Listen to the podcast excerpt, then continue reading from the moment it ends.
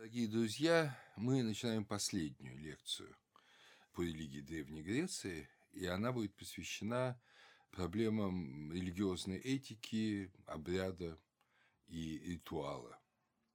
После вот возвышенных разговоров о мистериях мы опять перейдем в мир обыденной греческой религиозной жизни чтобы увидеть то, как жили не те, кто были посвящены и искали посвящение, посвящались в мистерии, об этом мы уже знаем, а как жило все остальное греческое общество.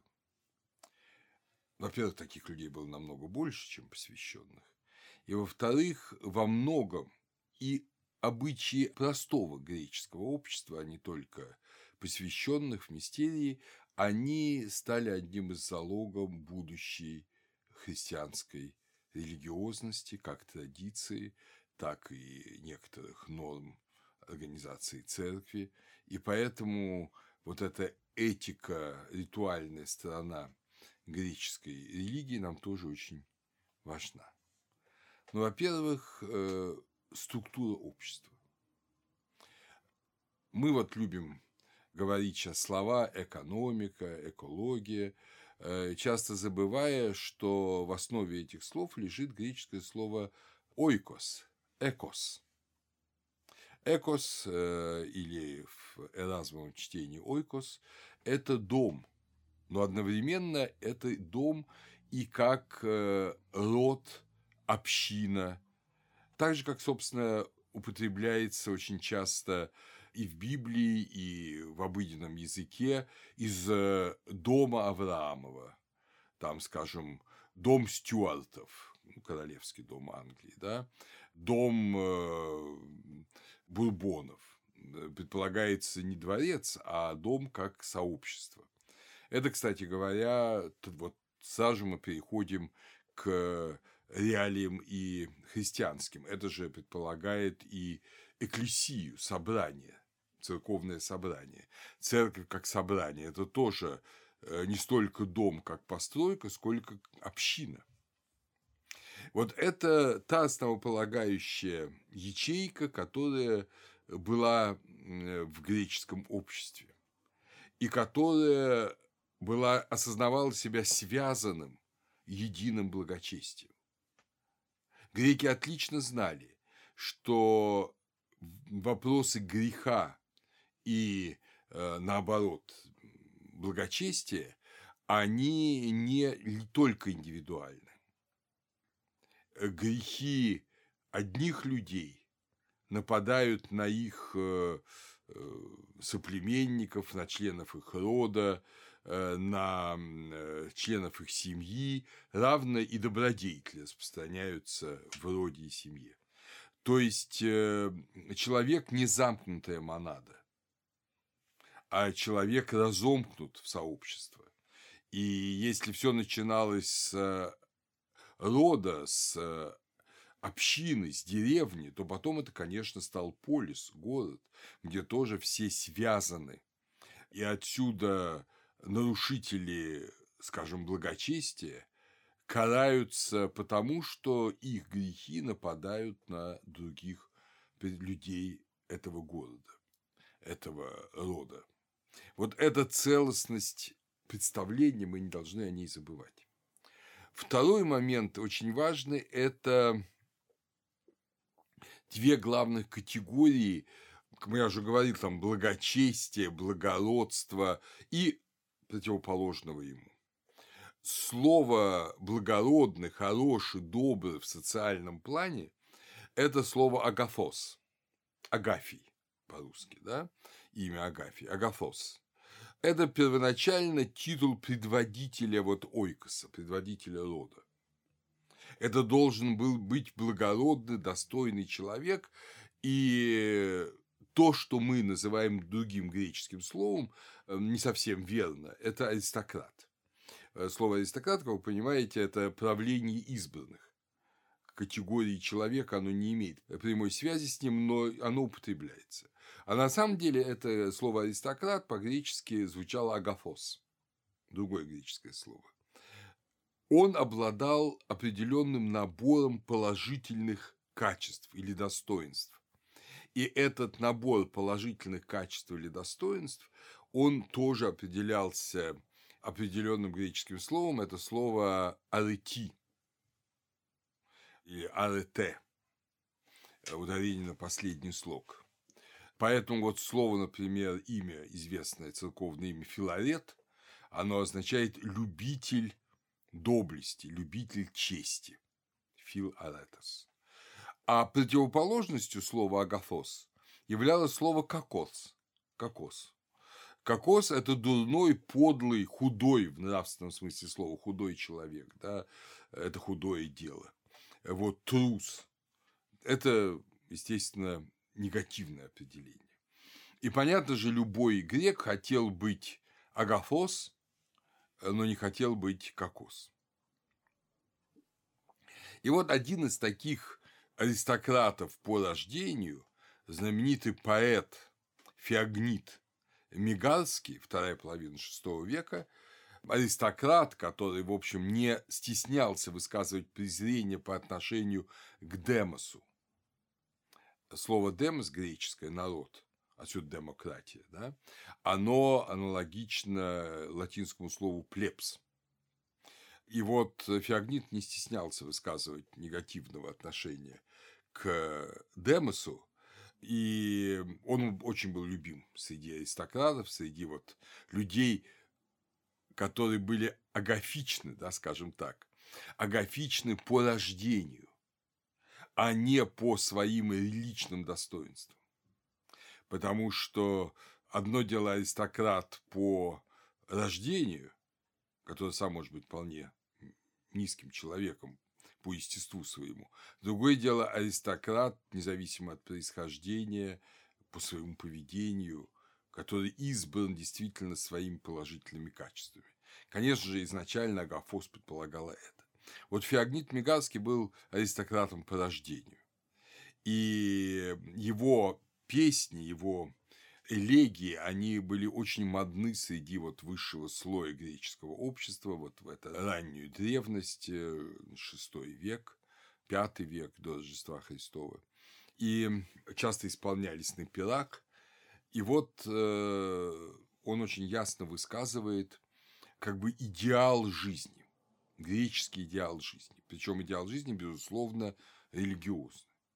Вы увидите, что он не презирает, наоборот, он очень почитает богов. Агафос предполагался человек, который благочестив, но тем не менее. Вот что он пишет. «Зевс, живущий в эфире, пусть держит над городом этим к нашему благу всегда правую руку свою. Пусть охраняют нас и другие блаженные боги, ты же, о бог Аполлон, ум наш исправь и язык. Пусть фарминга и флейта священный напев заиграют. Фарминга – это тип струнного инструмента, похож на лиру. Мы же во славу богов, должный, исполнив обряд, пить вино и вести приятные всем разговоры будем, ничуть не боясь Мидин, идущих войной, то есть персов. Самое лучшее – это с веселой, довольной душою быть в стороне от забот, в радостях жизнь проводить. Мысли подальше отбросив о том, что несчастная старость, страшные керы и смерть всех поджидают в конце. То есть, как вы видите, э, идеал вот этого вполне верующего аристократа – это забыть о политической ответственности. То есть, начинается персидское вторжение в Грецию. Ну, как-то можно забыть. А вот забыть. Отбросить. Да, его призовут, он пойдет в армию. Но пока не призвали, можно пить вино. И второе – забыть о смерти, забыть о старости, которая неизбежна, если не убьют на этой самой войне. И вот наслаждаться моментом. Особенность греческого сознания. Остановись мгновение, ты прекрасно. Вы чувствуете, какое, какая колоссальная разница с, скажем, христианским миропониманием, да и с древнеегипетским, когда жизнь человека рассматривалась как средство для достижения цели посмертного блаженного бытия. Там по-разному решалось это по-разному это средство осуществлялось, но важно, что это было средство. Здесь же это цель. Абстрагироваться от всех проблем и наслаждаться жизнью. И в то же время в одной из самых замечательных, которую я много раз цитировал, э, греческих трагедий, это в Ипполите Еврипида, кормилица Федоры говорит замечательные слова. Там служанки выносят больную Федору, она больна, как вы помните, любовью к Ипполиту, страдает и умирает, но тем не менее она тяжко больна, она ходить не может. И кормилица говорит, да, жизнь человека лишь мука сплошная. Где цепи мы носим, трудов и болезней. Но быть же не может, чтоб нечто милее, чем путь это скучный, за облаком темным для нас не таилось. То есть, вы видите, здесь совершенно противоположное. Здесь упование, надежда на нечто лучшее, что будет потом. Следовательно, есть оба представления. Действительно, в «Одиссее», вот в этой знаменитой одиннадцатой песне, где э, Одиссей посещает Гадес, загробный мир, и беседует с э, прорицателем Тересием, Тересия, или угодно дух Тересия, как говорит Одиссею, «Смерть не застигнет тебя на туманном море. Спокойно и медленно, к ней подходя, ты кончину встретишь, украшенный старостью светлой, своим и народным счастьем богатой. Опять же, новый аспект мы видим. Во-первых, помните эту знаменитую Ектенью «Смерть безболезненно, непостыдно, мирно». Вот об этом практически идет речь. Что она будет светлая старость и спокойная, медленная приближение к ней. Как часто говорили в Библии, он умер присыщенный днями, да, видя там детей детей своих, а то и детей детей детей своих. И очень важный момент, что ты будешь богат и своим счастьем, человеческим счастьем, и счастьем народным. Одиссей ведь все-таки царь, хоть он царь маленького островка Итаки, но все-таки у него есть там несколько тысяч подданных, и он должен быть счастлив и спокойно умирать в виде счастья народа. Когда царь завершает свое царствование, а народ несчастен, проклинает этого царя, доброго слова оно не скажет. Какие бы богатства царь не набрал, он счастливым быть не может. Смерть в этом смысле является тогда завершением страха. Всю жизнь боится такой неправедный царь, э, что его лишат его богатства, что его призовут к ответу, что его просто убьют. А когда даже он умирает своей смертью, не убитый и не призванный к ответу, то он э, ощущает на себе бремя проклятий своего народа. И это, надо вам сказать, тяжкое бремя. Поэтому в той же драме Иполит говорит своему отцу, царю Тезею, вы помните, Тезей, царь Афин, после Эгея, да, и вот Иполит говорит ему, ну, Тезей его обвиняет в том, что он хочет вот, увести у него жену, это навет, конечно, он ничего этого не хочет, это Федора. Э, его оклеветала, поскольку он отказал ей, но это очень обычный мотив. И э, говорит Тезею, «Или быть царем так сладостно для тех, кто истинно разумен? Ой, смотри, здоров ли ум, коли корона манит?» Прямо можно эпиграфом давать, да? В государстве правош и на втором нам месте хорошо, среди избранных, Агафос, среди избранных, конечно, там досуг, да и в глаза опасность там не смотрит, а это слаще царь, чем твой престол. То есть вы видите, что здесь нет речи о том, что там просто тихо прожить жизнь. Нет, хорошо быть аристократом, хорошо быть на видных местах, но не царский престол. Царский престол – тяжкое бремя, тяжкая работа. Зачем она нужна? Гесиод в трудах и днях разворачивает э, просто целую палитру такой религиозный, он, безусловно, благочестивый человек, религиозной греческой этики, причем ранней, да, это 8-7 века. И он уже тогда, в это вот в ныне, в своем ныне, то есть в восьмом веке, он говорит, ныне богатство для смертных самою душою, то есть жизнью их стало.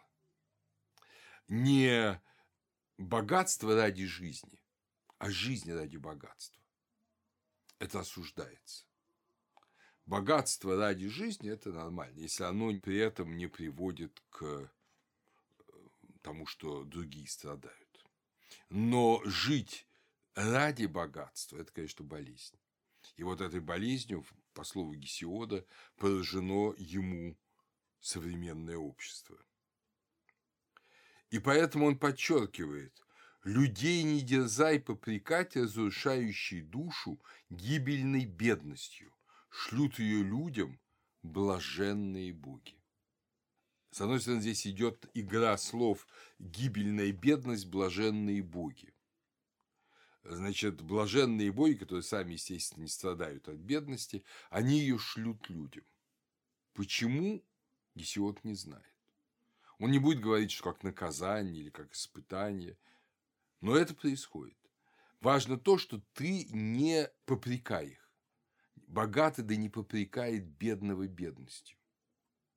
Наверное, и в греческое время такое бывало часто, что ты лентяй, ты просто бездельник. Нет. Гесиод говорит, что запомните, что это боги посылают бедность, боги посылают и богатство. Если тебе послали богатство, не кичись им, оно от богов, оно так же легко исчезнет, как и пришло. Дальше мы видим у Гесиода уже совсем как бы другую этику, э, отличную от христианской, но это этика вот греческого общества. Да, были отдельные философы, особенно стойки, эпикурейцы отчасти, которые проповедовали другие принципы, но их всегда было мало вот такая общенародная греческая этика, она была очень эгоистична. Даже здесь вы уже почувствовали этот элемент эгоизма, скажем. Не царское служение. Зачем мне царское служение, если я умный человек?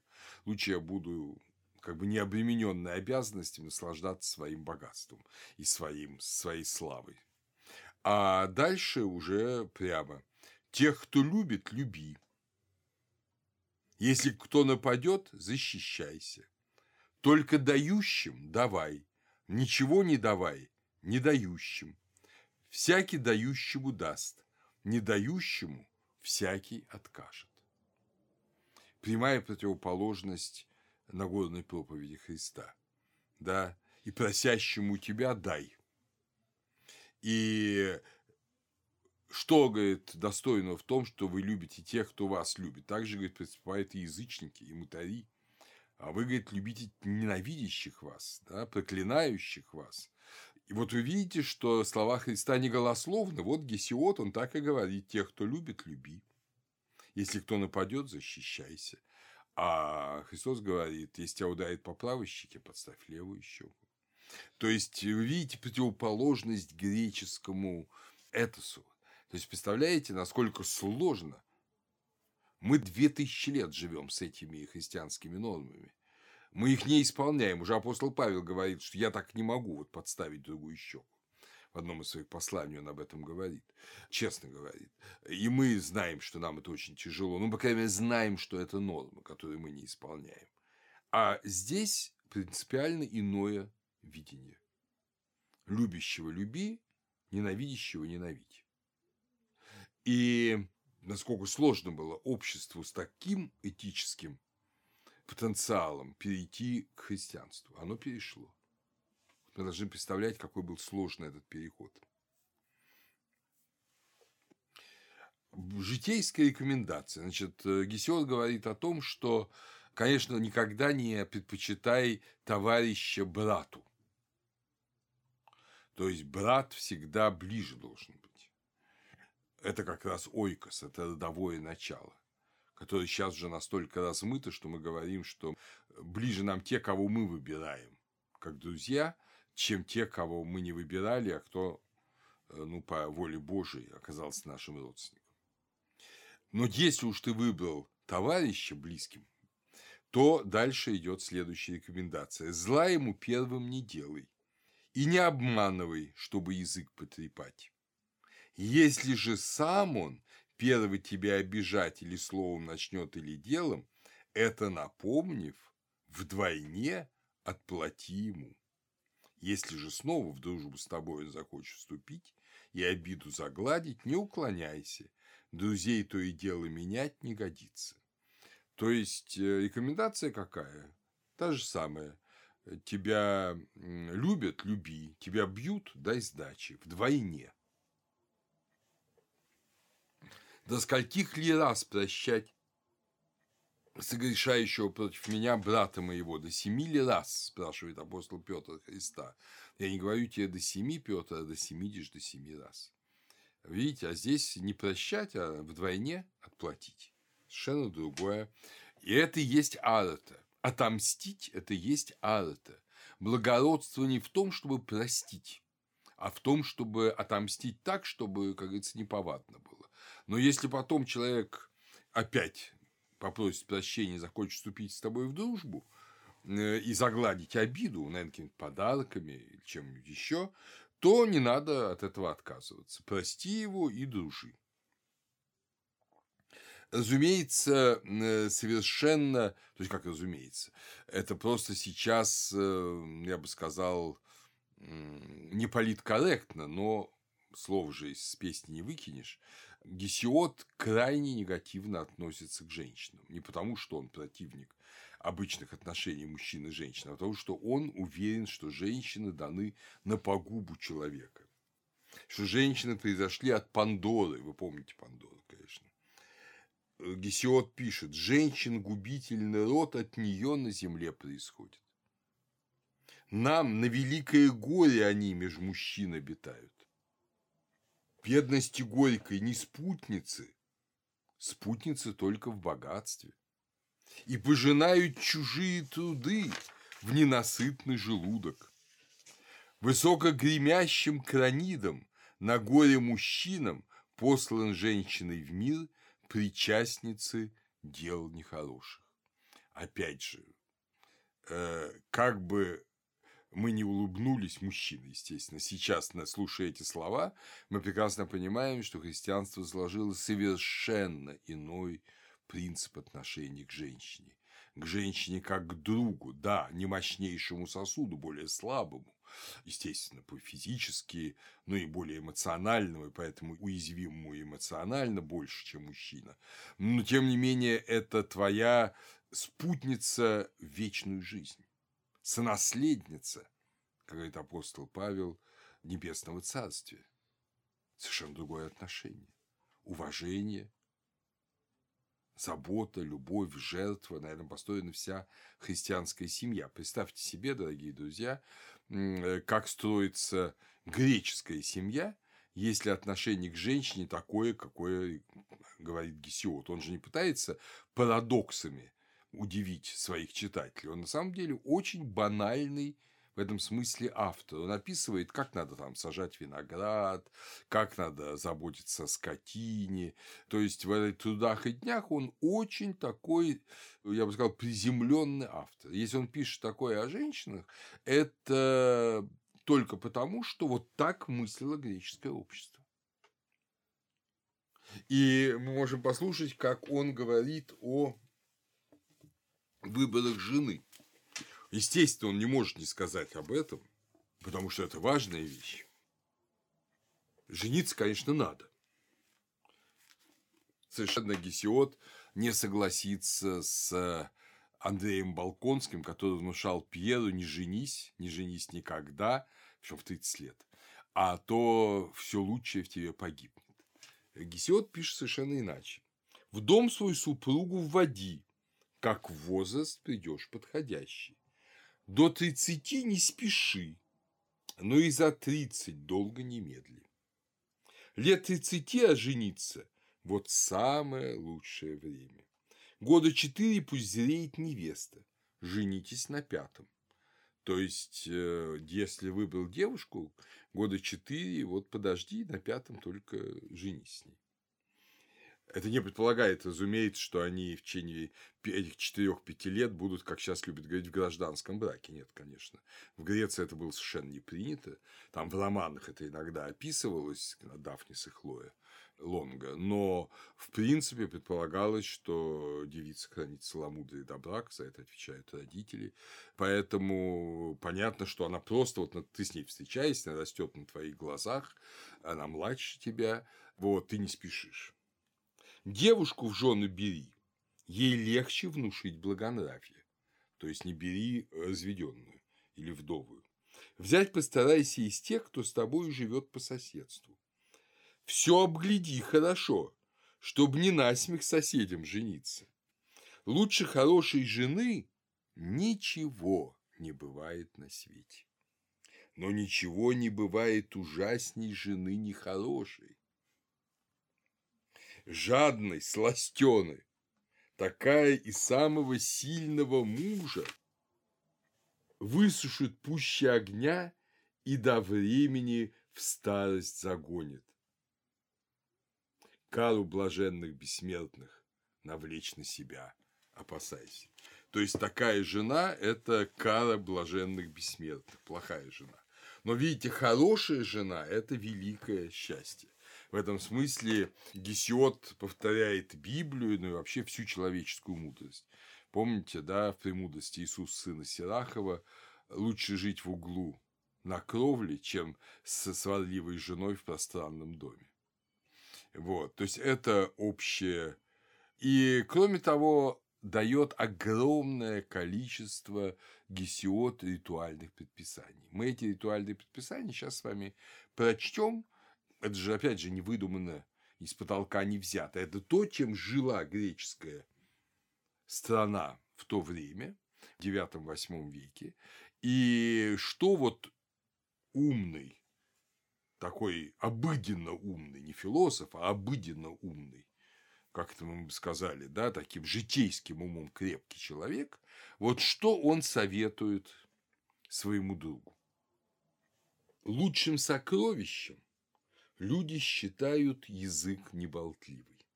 Опять же, вспомним, по-моему, апостола Иакова о том, что язык – это маленький член, но все тело твое обращает в гиену.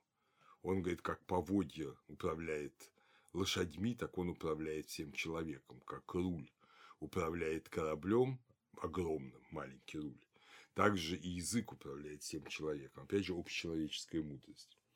Лучшим сокровищем люди считают язык неболтливый. Меру в словах соблюдешь, и всякому будешь приятен. Станешь злословить других, о себе еще хуже услышишь. На многолюдном, в склочину устроенном пире не хмурься. Радости очень он много дает, а расход пустяковый. То есть это, опять же, братские пиры, это пиры ойкос, то, что назывались фратрии, да, братчины по-славянски, когда собираются мужчины на такой вот пир, иногда с женами, кстати говоря, и да, расход пустяковый, все в складчину делается, но так приятно побыть среди друзей. Поэтому не хмурься, отбрось все сомнения, здесь вот э, действуй как феогнит. Вот радуйся моментом и обо всем остальном забудь. И тут же, также, не вымывши рук, не твори на заре возлияний черным вином, ни краниду, но ни прочим блаженным бессмертным. Так они слушать не станут. Тебя и молитвы отвергнут. Оказывается, омовение – абсолютно необходимая вещь для греческого священнодействия. Но не будем, как говорится, строго корить греков. Мы же знаем, что перед литургией полагается омовение рук священников.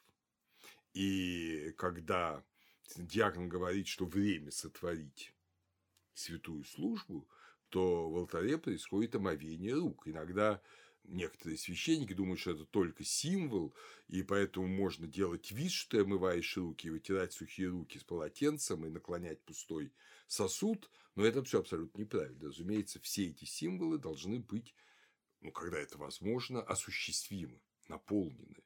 Вот, то есть омовение – важная вещь. Почему? А вспомним, что и вхождение в церковь – это омовение. На самом деле, ведь мы знаем, что крещение, таинство крещения, таинство омытия, омытия, баптизма. И это не просто так. Это колоссальный символ.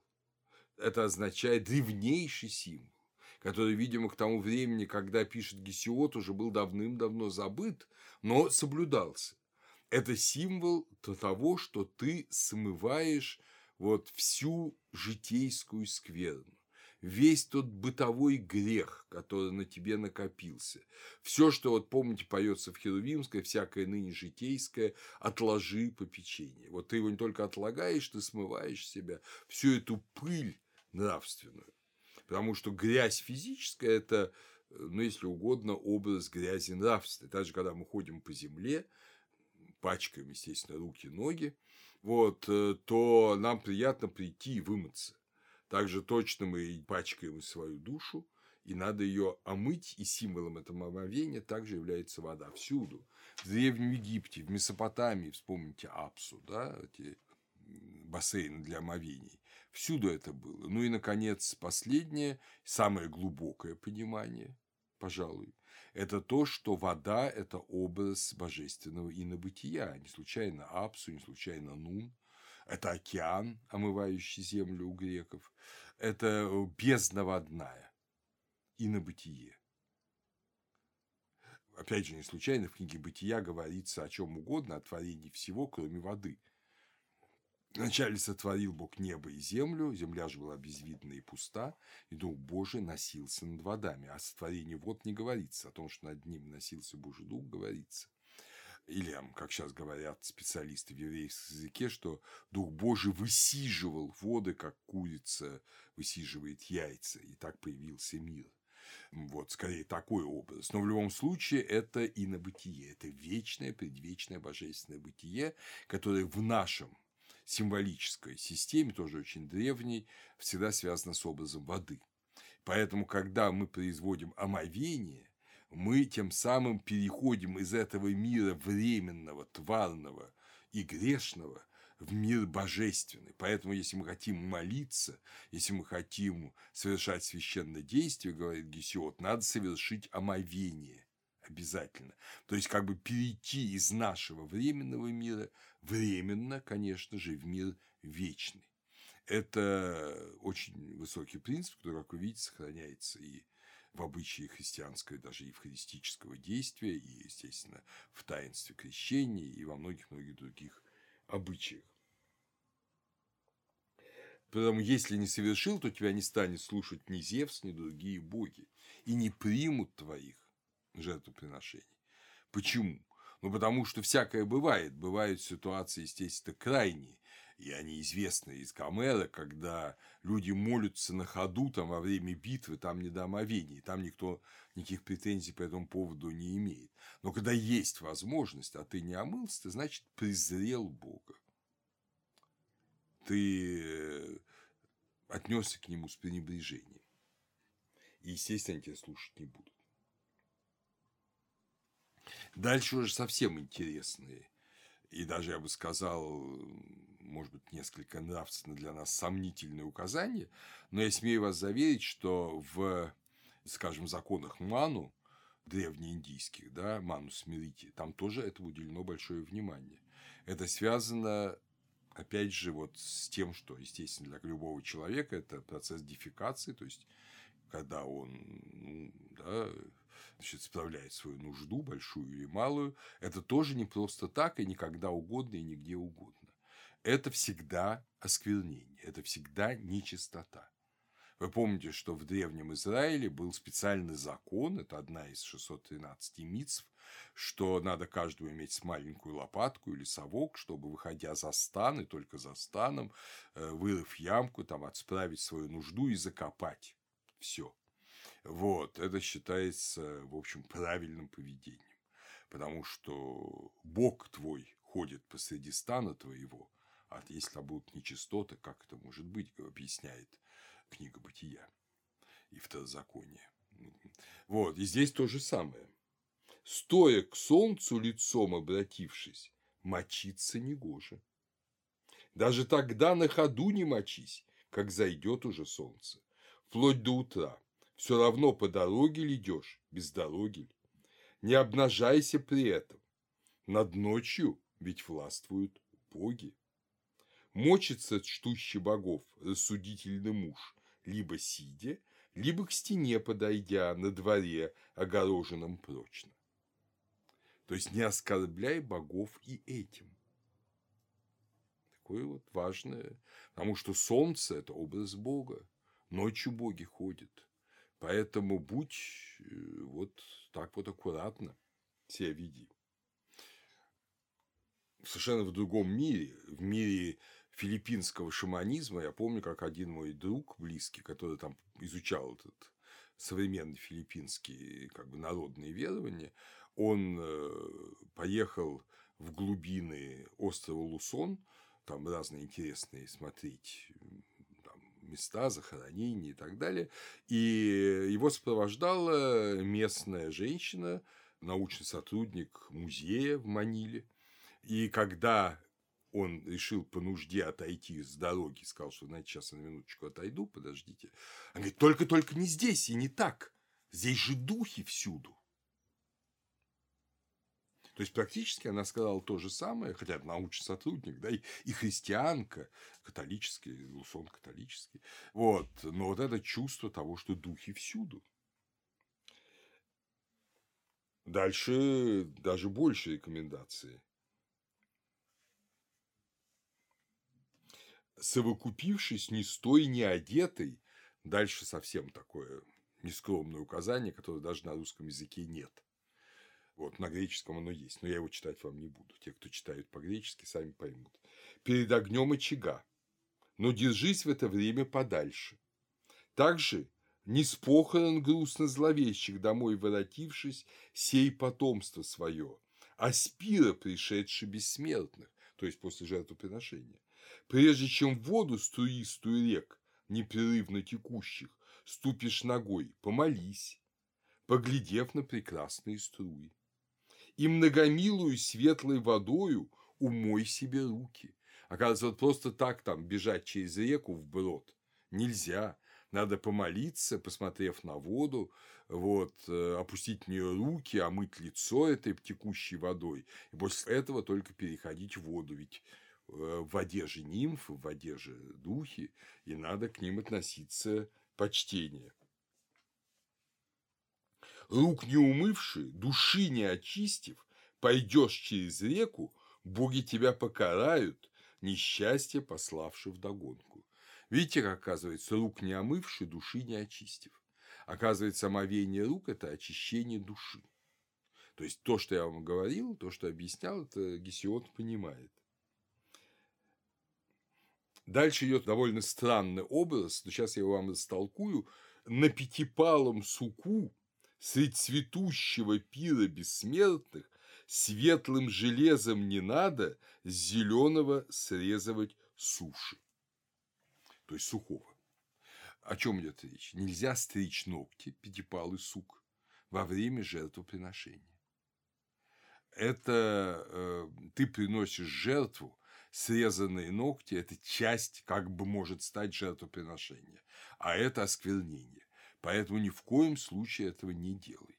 Если ты на перу бессмертно, то есть на жертву приносишь жертвоприношение, как говорится, свои ногти оставь в покое, э, не обрезывай их, и так, а иначе согрешишь.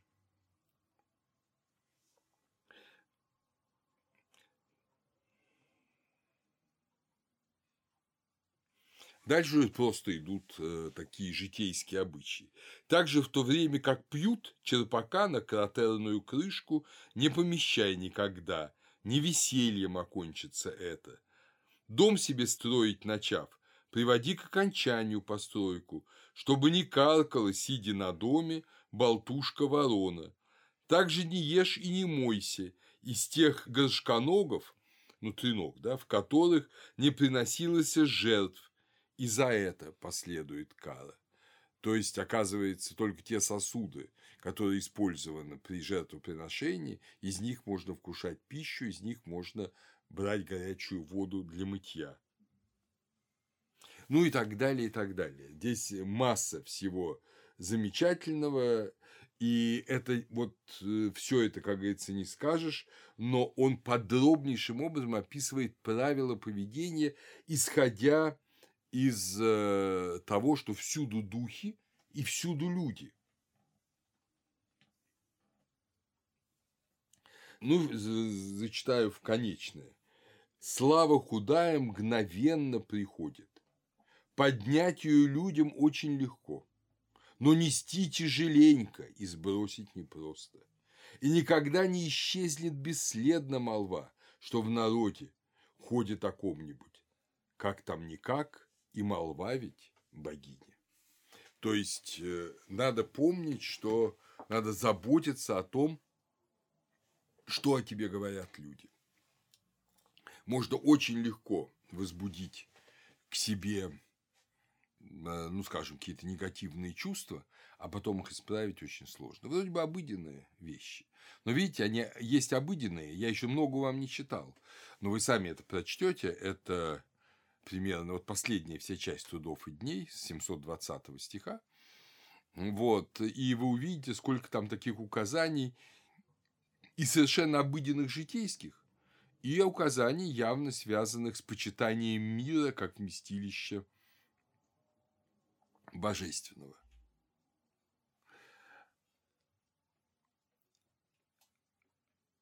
Очень своеобразное и необычное было у греков отношение к жертве, особенно к жертвоприношению животных. Жертвоприношение животных, естественно, это древнейшая традиция.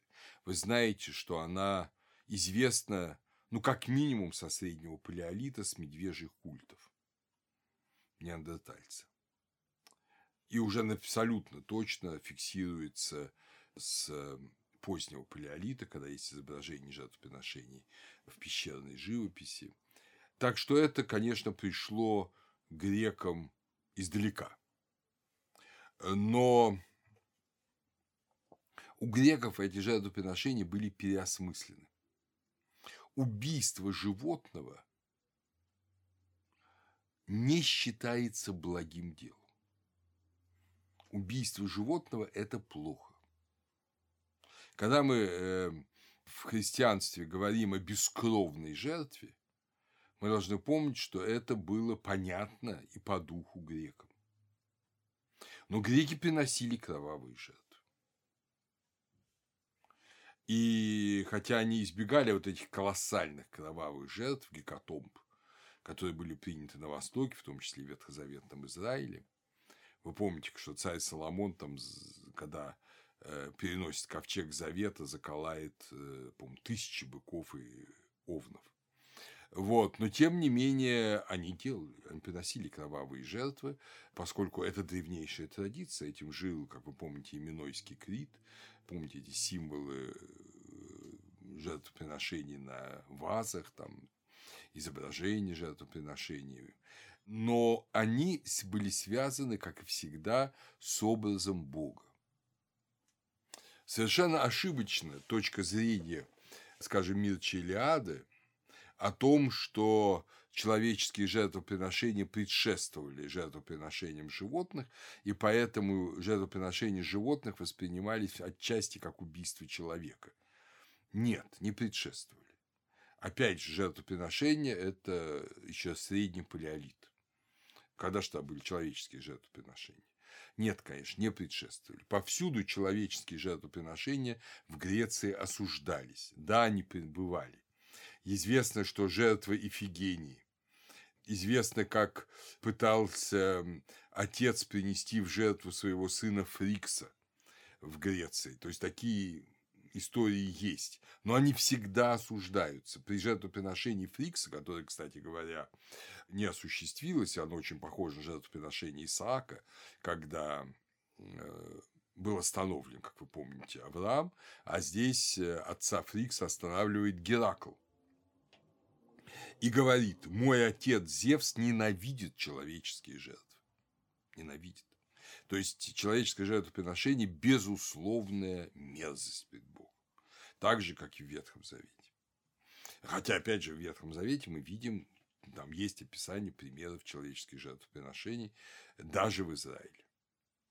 Помните, как один из израильских судей возвращается, дав обед, что он принесет в жертву Богу первое, что ему встретится при приходе домой, а первый встречает его дочь-подросток ну и, соответственно, приносит жертву. То есть, эта традиция была повсюду, и повсюду она осуждалась, повсюду она считалась дурной.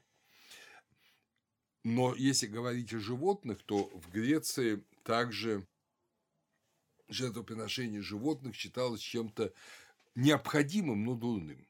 Вот французский ученый Детьен в своей книге «Сады Адониса», она в 1972 году вышла во Франции, и в 1976 году был английский перевод, он э, так описывает знаменитое жертвоприношение быка, принятое в Афинах. Якобы, пользуясь невниманием хозяина, упряжной бык забредает на священный участок Зевса Полея и ест хлебы и колосья, положенные на жертвенник Зевса. Жрец Зевса, видя святотатство, в ярости убивает быка топором. В ужасе от совершенного убийства жрец бросает топор на месте преступления, а сам убегает. Затем уже в Афинах, в Британии, трибунал по уголовным делам разбирает дело и выносит топору обвинительный приговор за убийство, топору, не жрецу, и высылает топор из Аттики высшая мера наказания за убийство. Затем весь город ест мясо жертвы, а шкуру быка, набив соломой, вновь впрягают в плуг, имитируя сельскую работу. Объясняя этот странный обычай, Детьен пишет, предлагать богам животные жертвы значит проливать кровь, значит совершать настоящее убийство. Принесение в жертву животного для города означает осквернение, но это неизбежное и необходимое осквернение, поскольку убийство быка является важным действием в установлении отношений города с божественной властью. На самом деле ситуация намного глубже. Ведь э, бык, как и любое жертвенное животное, воспринимается в Греции как образ Бога. Не случайно эти изображения рогов на Крите Бык – это, если угодно, воплощенный бог. Ну, вспомните, только что вот мы слышали с вами лекции э, о дионисийских мистериях, там та же самая, тот же самый образ. Только там быка не приносили так в жертву, а разрывали руками или отрезали кусками мяса у живого животного, что еще, конечно, намного ужасней. Но в любом случае это, если угодно, причастие Бога, вкушая мясо жертвенного животного люди вкушают Бога. И поэтому здесь двойственная вещь. Убить Бога, конечно, величайшее преступление. Поэтому надо как-то сделать вид, что он его и не убили. Или что его убили случайно, или что за убийство наказано. А с другой стороны, причаститься Бога необходимо, потому что тогда человек не обретет некоего божественного естества. Понятно, что таинство Евхаристии, оно выводит человека, выводит христиан из этой страшной дихотомии, предлагая бескромную жертву, но ведь и мы же повторяем, христиане повторяют, что э, хлеб и вино Евхаристии – это плоть и кровь Христа. И мы причащаемся плоти и крови Бога. Так что та же самая идея. Но э, в Греции, чтобы это смягчить, делали, вот имитировали как бы случайность убийства эта имитация еще более, вот, э, может быть, такой явной, еще более, может быть, сильной. Вот Буркерт описывает так жертвоприношение. Приносится сосуд с водой и корзина с ячменем. Участники моют руки и кропят водой жертву. Промоют руки, мы уже говорили достаточно. Затем они высыпают ячмень, как будто собираются его готовить, как такая, такую постную пищу, варить кашу. Кстати говоря, ячменная каша тоже одна из форм жертвоприношения, ее тоже вкушают. И забегая вперед, скажу, что любую, вот когда жертву э, мясную приносят, когда животное приносят в жертву, часть его едят люди, а часть его, естественно, сжигают Богу. Там определенные части, ну, даже как и в Израиле. Но при этом то, что сжигают Богу как приношение, всегда посыпают зерном или ячменем, или пшеницей. Э, это знак того, что это оживает. Ведь пшеница и ячмень – это оживающая субстанция. Зерно прорастает в колос, оно дает жизнь. Поэтому это не то, что умерло, погибло, а это наоборот то, чему будет дана жизнь дана жизнь в Боге. Отсюда вот этот обычай посыпания жертвы зерном. Итак, значит, высыпают ячмень, как будто собирается его готовить. Потом он будет нужен для посыпания жертвенного мяса. Но на дне корзины под ячменем лежит нож. Затем минута молчания, молитва. Жрец, совершающий жертвоприношение, срезает со лба жертвы несколько волосков. Опять же, вы вспомните, во время крещения обязательно состригают несколько волосков, произнося формулу во имя Отца и Сына и Святаго Духа. Аминь. Это э, и там, и там это древнейший обычай. Древнейший обычай. Его смысл в том, что э, человек, в данном случае при крещении, он отдается в жертву. Он также умирает, как жертвенное животное. Он также умирает, как Бог, также умирает, как Иисус, как жертва. Это образ самопожертвования. То есть, э, так же, как вот, греческий иерофант, э, иерей заколает быка, также священник приносит в жертву приходящего в крещение. Он приносит жертву Богу человека, и человек в Боге новая тварь, новая жизнь. Вот именно эта идея новой твари, новой жизни, она проявляется символически в греческих жертвоприношениях в том, что жертвенное мясо посыпается зерном, которое означает жизнь. То есть это один и тот же обычай. И бросает эти волоски в огонь. Ну а тут в купель. Да? Когда жрец заколает жертву, все женщины одновременно громко рыдают. Не потому, что сердобольным тетенькам жалко бычка. Может, кому-то и жалко, но в основном речь идет о вот этом символическом плаче. Это то же самое, что плач по Осирису, плач по умершему, плакальщица профессиональной. Это сетование как выражение соучастия в убийстве, соучастие, вернее, в гибели. Мы страдаем из-за гибели Бога. Не быка, конечно. Бога, которого приносят в жертву в образе быка. Кровь собирается в сосуд и изливается на алтарь. То есть, как бы жизнь возвращается к жизни. Бедра с жиром и небольшими кусками мяса, посыпанные ячменем, сжигаются. Внутренности жарятся на жертвеннике и вкушаются на месте. Вот, собственно, так происходит жертвоприношение. Другой исследователь жреческих культов Мюэлли говорил, что для греков жертвоприношение олимпийским богам попросту является ритуальным убийством, но убийством Бога. Это они забывают сказать. Понимаете, убийством Бога. Ради того, чтобы его мясо могло быть съедено участниками жертвоприношения. Не потому, что они голодные, а потому, что они хотят соединиться с Богом.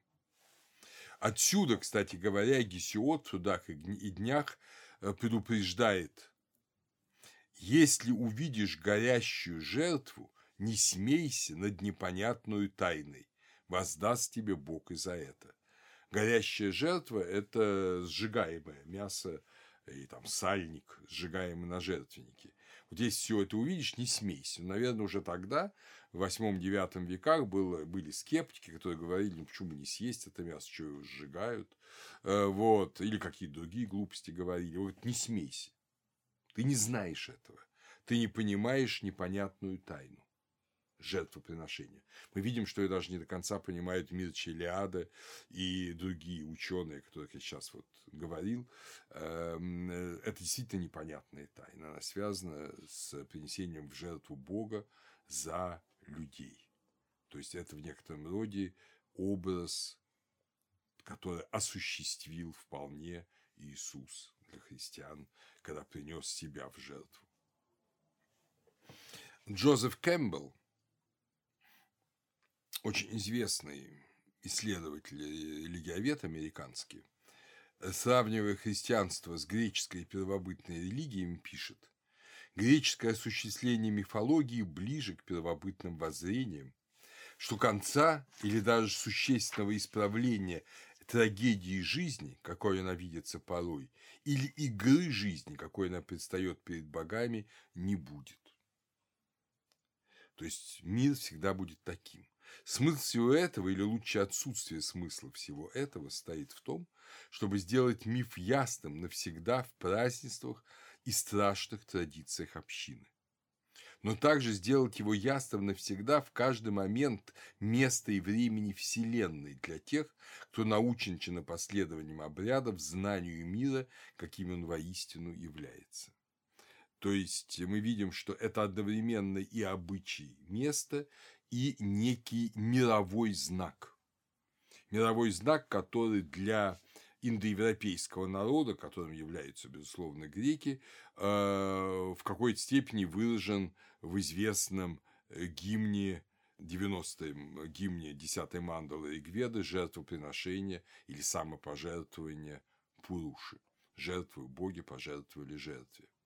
То есть, э, это образ великой жертвы, из которой создается мир. Сам мир стоит на жертве, сам мир создан жертвой. Греки, конечно, такие глубины уже в целом забыли, но они помнят, что такие глубины есть. И поэтому-то Гесиота говорит «не смейся». Тайна велика. Кто-то знает глубже, кто-то менее глубоко, кто-то считает ее просто публичным общественным обрядом, обрядом ойкоса, но в любом случае это великая тайна, вот это коллективное жертвоприношение. Для христиан, разумеется, Евхаристия – это жертвоприношение вполне осознаваемое и понятное. Это соединение со Христом в его самопожертвовании. Но опять же, самопожертвование Христа и творение мира – да, вначале было Слово, и Слово было у Бога, и Слово было Бог, они, э, с чего начинается Евангелие от Иоанна, они сочленяются, они соединяются. Как вы помните, греки имели два типа алтарей – бомос – это возвышенный алтарь для жертв небесным богам, и эсхару – углубленный в землю, э, такая жертвенная яма для подземных богов. То есть греки уже настолько забыли, что подземное только символ, что приносили действительно жертвы под землю. Жертва приносилась в начале любого вкушения пищи. Когда бы люди не садились за стол, не возлегали за трапезу, не забудем, что по-гречески трапеза – это стол, просто, то они всегда приносили жертву обычно одна часть, первая часть приносилась Гермесу и нимфам, то есть вот этому окружающему миру. И Гермес, как э, бог, который является посланцем богов, переносил ее на Олимп, приносил ее небесным богам, а нимфы принимали ее и таким образом одухотворялся, соединялся весь мир. Человек и окружающий его мир оказались едины. Поэтому вы увидите у Гесиода, например, строжайшее указание, что там нельзя, опять же, ну, вот, ходить по нужде в воду, осквернять воды этим. Это величайшее нечестие, потому что мир чист. Конечно, очень много сейчас из этого кажется странным, но в то же время в этом есть свой смысл. Замечу, что нет, в Греции нет специального класса жречества. Жрецы городов Фил и Фратрий выбирались и назначались по жребию из э, достойных горожан, из тех, кто считался ну, наиболее благочестивыми, достойными людьми.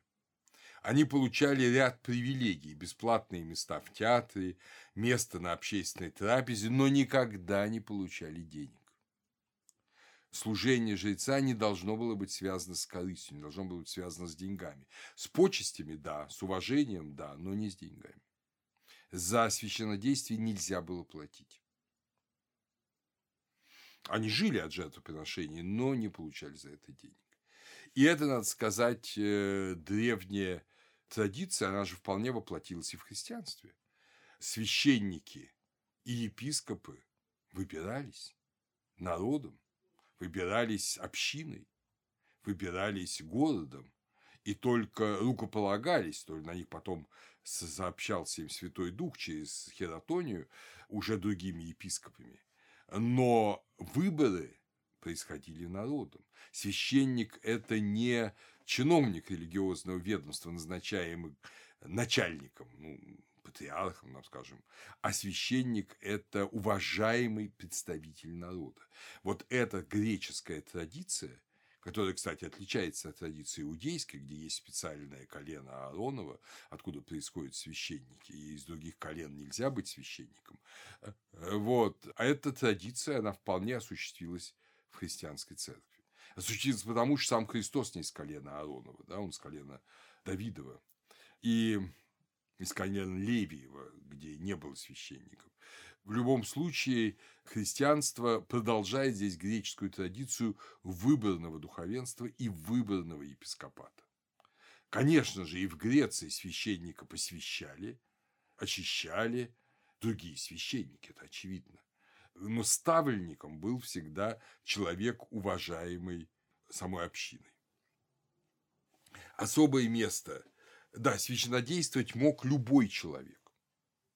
Вот когда говорится апостолам «вы царственное священство, люди, взятые в удел», то это говорится, естественно, о христианах, в противоположность особому колену Ааронову, священникам по естеству происхождения, по фамильному естеству.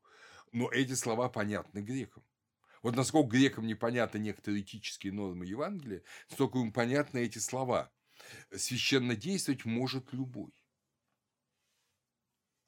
Только он должен соблюдать определенные правила, вот как пишет Гесиот, там омовение, очищение, соблюдение чистоты, и тогда он может совершать священное действие, даже раб. Даже раб. Особое место занимали так называемые цари-священники, Архон Басилей или там, где сохранялась царская власть, например, в Спарте сами цари. Это, опять же, древняя, идущая из Египта, идущая с Крита, традиция священной царской власти. Вот когда мы говорим, я специально посвящал в свое время этому лекцию, когда говорил о Египте, когда мы говорим о власти, о царской власти, мы не должны забывать, что это власть, в первую очередь, священническая, а не политическая. Она очень медленно становится политической властью. Очень долгое время в Египте политическую власть осуществляли семеры, друзья царя, но не он сам. Он сам осуществлял только священную функцию спасителя живого гора. Опять же, в Греции классического периода это во многом забыто. Но смысл остался. И в элевсинских, и в дионисийских мистериях, как вы помните, э, Архон Басилей играет немалую роль. И поэтому особые правила, особые правила для царя. Тот же э, Гесиот, он очень глубоко, не забудем, что это было время перехода от царской власти к республике, но он очень глубоко говорит о священном смысле царской власти.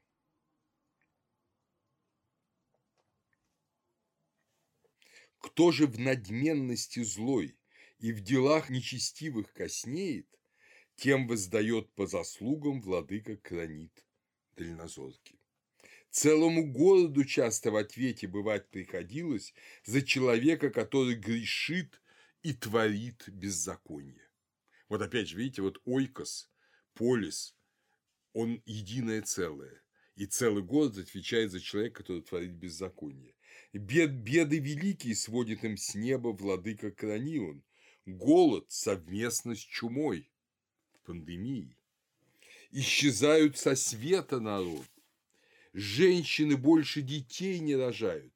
И гибнут дома их предначертанием владыки богов олимпийского Зевса. То есть, если в городе, если в общине, если в стране появляются беззаконники. Или же губит у них он обильное войско, то есть поражение в войне, или рушит стены у города землетрясения, либо им в море суда потопляет цунами. Да? Сами цари, поразмыслите вы о возмездии этом. Близко повсюду между нас пребывают бессмертные боги и наблюдают за теми людей, кто своим кривосудьем, кару презревши богов, разорение друг другу приносит. Посланы Зевсом на землю кормилицу три мириады. Три мириада – это 30 тысяч. Мириады – это 10 тысяч. Три мириады стражей бессмертных. Людей земнородных они охраняют, правых и злых, человеческих дел соглядатые, бродят по миру всюду они, облеченные мглою туманной. То есть, понимаете, Гесиод верит, что кроме людей присутствуют вот такие духи, ангелы, их э, десятки тысяч, вот они наблюдают за людьми. А население-то Греции было маленькое, это сейчас нас миллиарды. Тогда в Греции всего жил, наверное, вообще от сил 1100-150 людей. То есть практически на каждого человека, на каждую семью, на каждый дом свой соглядатый ангел есть. Есть еще Дева Великая Дикая, правда, дикая, да, рожденная Зевсом, славная, чтимая всеми богами, жильцами Олимпа. Если неправым деянием ее оскорбят и обидят, Подле родителя Зевса немедля садится богиня, и о неправде людской сообщают ему. И страдает целый народ за нечестие царей, злоумышленно правду неправосудным своим от прямого пути отклонивших. То есть вы видите, что царь судит неправо. Помните, как в в Ветхом Завете очень часто тот же пророк Иеремия говорит, когда его спрашивает царь Седеки, что делать? Вокруг нас враги окружили Иерусалим. Суди по правде. Он не говорит там куй железо, пока говорит, что там заключай союз, он говорит, суди по правде и отпусти рабов на свободу. Вот что делай, чтобы победить чтобы угодить Богу. И здесь то же самое, что весь город, вся страна страдает за неправосудие царей. Там же, где кривда, где судьи судят неправедно, там страдают не только сами судьи, не только цари, но страдает весь народ самым страшным страданием, чумой, голодом, землетрясениями и так далее, поражениями в войнах. И берегитесь, цари Дараяцы, чтоб так не случилось. То есть те, кто вкушают жертвы, Дараяцы. Правду блюдите в решениях и думать забудьте о кривде. Зло на себя замышляет, кто зло на другого замыслил. Злее всего от дурного совета советчик страдает. Зевсово око все видит и всякую вещь примечает. Хочет владыка, глядит, и от взоров не скроется зорких, как правосудие блюдется внутри государства любого. Так что вот видите, такой страшный, можно сказать, страшные слова о неправде, царской неправде. Надо сказать, что если мы вернемся к представлениям о жертвоприношениях, жрецах, мы вот немножко увлеклись царскими правилами, царь это тоже священник, что кроме этого были жрецы-экзегеты, объяснявшие сложные религиозные вопросы, часто при оракулах. Только в мистериях жрец был хранителем тайного знания, сообщавшегося из уст на ухо. В принципе, жрец не должен был какие-то иметь особые знания. Он должен был иметь благочестие, ну, естественно, и навык священнодействия. Поэтому любой человек мог быть священником. Об этом очень подробно и хорошо описывает такой автор Дотс в книге «The Greeks and Irrational» э, – «Иррациональное». В Греции было огромное количество различных, ну, как мы сказали, колдунов, различных э, таких э, бродячих мудрецов, которые, вот подобно Гесиоду, только намного глубже, говорили о том, что хорошо, что плохо, какие надо принимать очищения э, людям, страдающим от тех или иных болезней, от тех или иных печалей, что все это связано с определенными преступлениями, они их видели. Вот этого было очень всего много. Хотя обычно жрец был жрецом только к определенному храму. Вот эти бродячие колдуны, прорицатели, очистители, они э, представляли собой такой особый слой. А обычный жрец – это был жрец к определенному храму. Не просто вот как у нас священник, который может служить где угодно, да, как бы, а, а обязательно жрец к определенному храму. Но надо сказать, что и в традиции церкви, по крайней мере, Восточной Православной Церкви, это же сохраняется. Это сейчас у нас это нарушено. В принципе, и епископ должен служить только в своей епархии, и без разрешения особого, он, и без особой нужды он не может служить где угодно, и священник только в своем храме. Э, только по особому указанию он может служить в другом месте. То есть, это традиция священного места и священнослужителя, как единство, она сохраняется и в восточном христианстве. У Вальтера Буркерта есть специальная статья в книге «Греческий ренессанс». Это значит, бродячие колдуны и маги в Греции, э, забытый элемент э, культурных контактов. И он там пишет, что вот эти традиции – это традиции, которые очень близки к шумеро-акадскому миру. Заклинания шумеро-акадские и заклинания греческие, они очень близки. Действительно, это Передний Восток, он весь един. Не забудем, что греческая религиозная традиция, она во многом на Крит, а потом в Грецию перешла из э, Передней Азии, а Передняя Азия восприняла из э, Месопотамии. Таким примером, вот, э, если угодно, такого мага, да, вот бродячего, ну, очень любимого народом такого, ну, не знаю, священника, да, не знаю, какое слово найти, является философ Эпименит, рожденный в знаменитом Фесте на Крите, проживший большую часть жизни в Кносе на Крите, он Эпименит Критский, так его и зовут, сохранил целый ряд его произведений. По преданию, он 57 лет провел в Идейской пещере. Одни говорили, что он юношей в нее пришел и уснул на 57 лет, и во сне ему были даны величайшие божественные откровения, а другие говорят, что он 57 лет жил там в затворе, как аскет, а потом уже вышел на служение миру, и вообще говорят, что Эпименит, вообще 7 век, что он прожил 154 года был таким э, по всем городам, он приходил и говорил о том, какие очищения надо предпринимать, потому что все города мучились какими-то болезнями, проклятиями, э, неудачами, неуспехами. Вот в чем дело? В чем дело? Он указывал, где были зарыты неоплаканные мертвые кости – он указывал, э, какие прегрешения совершил народ в отношении или своих сограждан, или других городов, и что надо сделать, чтобы это исправить. Заговоры и заклинания были также частью медицины. Поэт Пиндер перечисляет заговоры вместе с лекарствами, фармакия и с хирургией, как э, врачебные средства, данные Асклепием. И хотя Салон знаменитый Салон говорил, что хороший врач не будет пользоваться заговорами там, где нужна хирургическая операция, но тем не менее он, в принципе, и он не отрицал необходимость заговора. В то же время боги мало заботятся об абсолютной справедливости сами.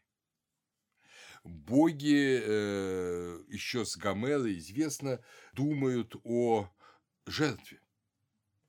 Они хотят обретать жертву и думают о собственном арте, о собственном образе собственного благородства.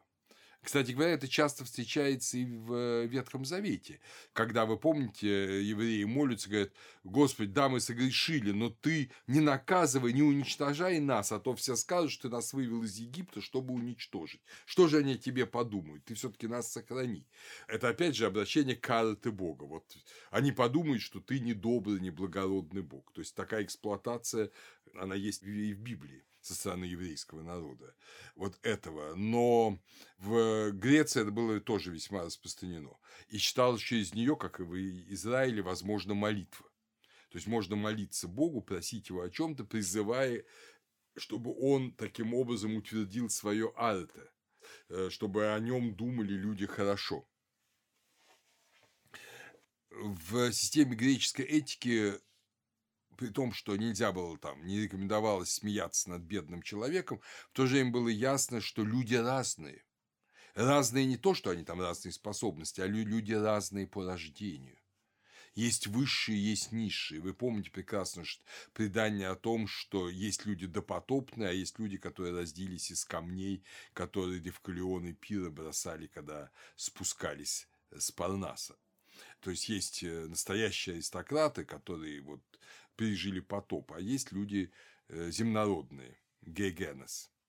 В той же Илиаде мы видим, что Ахил глумится над телом Гектора, что, в общем, на самом деле, конечно, нравственно предсудительно, которого он убил. Он глумится над телом Гектора, но, как Аполлон объясняет Гере, э, что он может это делать, потому что э, его мать богиня, И на браке его матери с Пелеем присутствовали все боги. Так что он может, а Гектор обычный человек.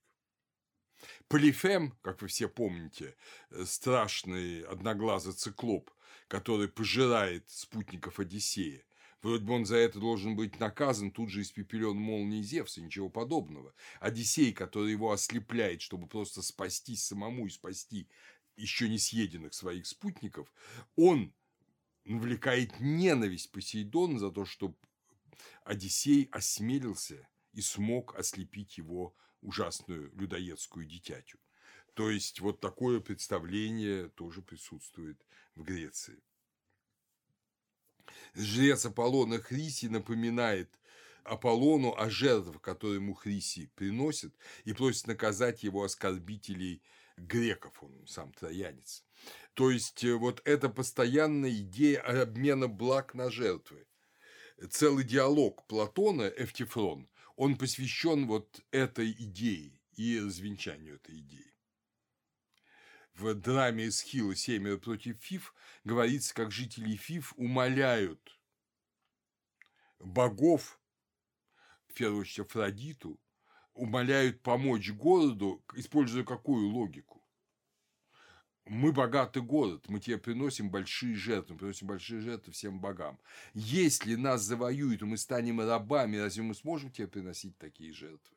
Поэтому, если хочешь получать большие жертвы, помоги нам. Одновременно вспоминается и родство. Наш царский род происходит от Кадма, Акадм женат на гармонии, дочери Афродита и Арея.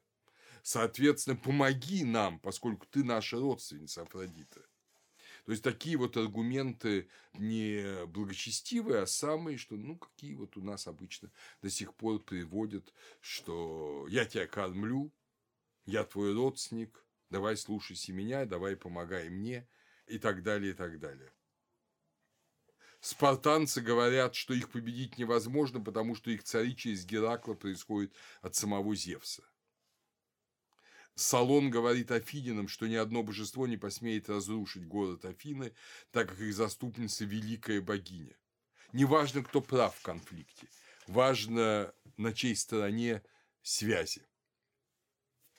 И в то же время послушаем, как у Исхила звучит молитва. Это молитва э, Электро над гробом Агамемнона в его драме «Жертва у гроба». Это один из немногих памятников молитвы. Эсхил – первый из трех великих трагиков, и он в наибольшей степени сохранил еще живую вот эту греческую традицию, еще не литературную традицию. Вот послушаем эту молитву. «О величайший из небесных вестников и вестников земных Гермес, прошу тебя, пусть преисподние демоны незримые отцовской крови пролитой хранители, а вы помните, что отца Электра Агамемнона убила его э, жена, да, Клитемнестра. Слова мои услышит и сама земля, что все родит и вечно зачинает вновь. Творю я над могилой возлияние и говорю, Отец мой, пожалей ты нас, дай мне с арестом домом управлять родным. Скитальцы мы, мы как рабы у матери. Она себе нашла супруга нового. Эгиста. Это он, отец, убил тебя. Я здесь почти служанка, брат в изгнании. Наследство брат лишен, а те, стяжав плоды, трудов твоих не знают меры в роскоши. Услышь меня, отец мой, пусть счастливая судьба сюда ареста приведет, молю и дай мне лучше, чище стать, чем мать моя, чтоб этих преступлений не морала рук.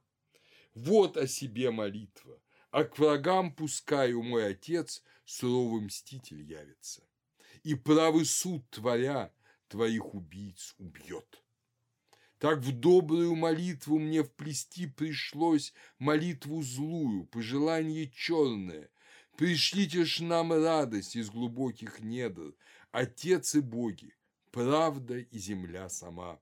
А вам, рабыни, плачем песней слезную, велит обычай увенчать мольбу мою. То есть, видите, здесь сразу очень много очень важных моментов. Ну, начнем с конца. Вот эта самая песня слезная – это плакальщица. Это она просит своих служанок плакать. Плакать, как бы продолжая молитву.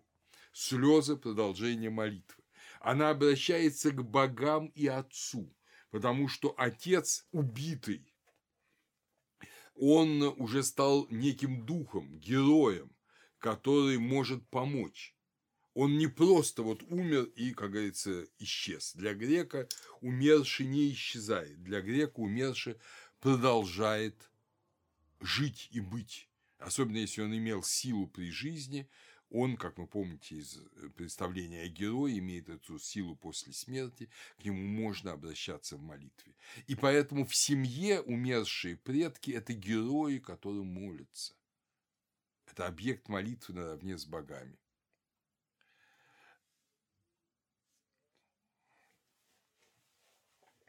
Большие жертвы задабривают богов.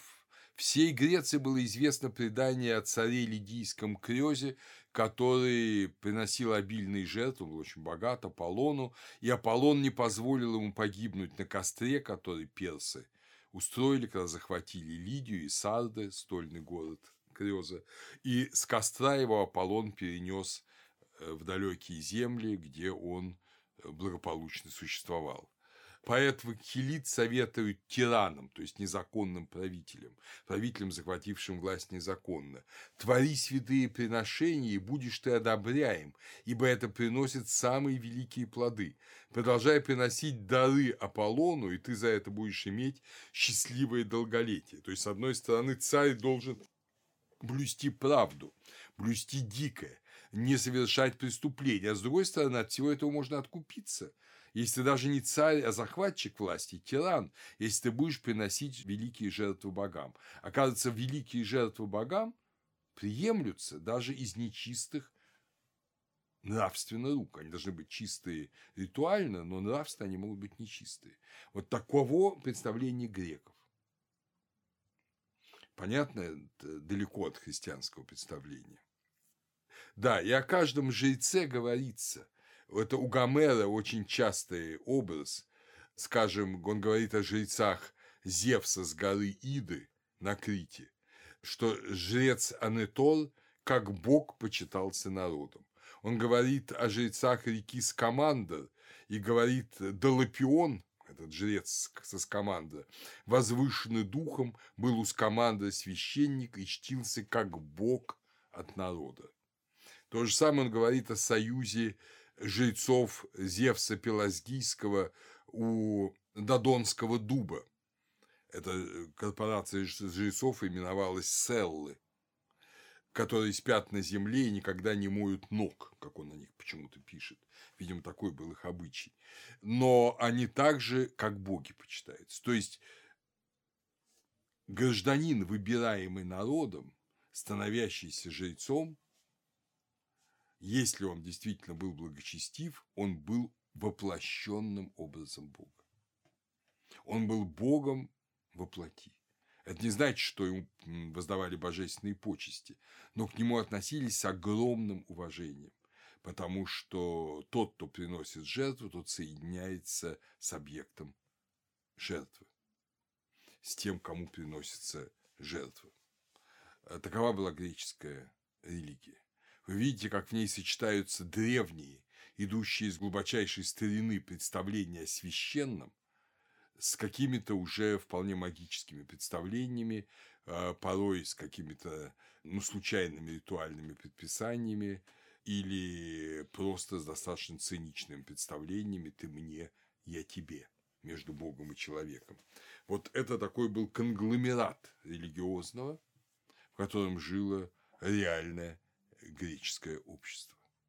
Такова была религия Эллады.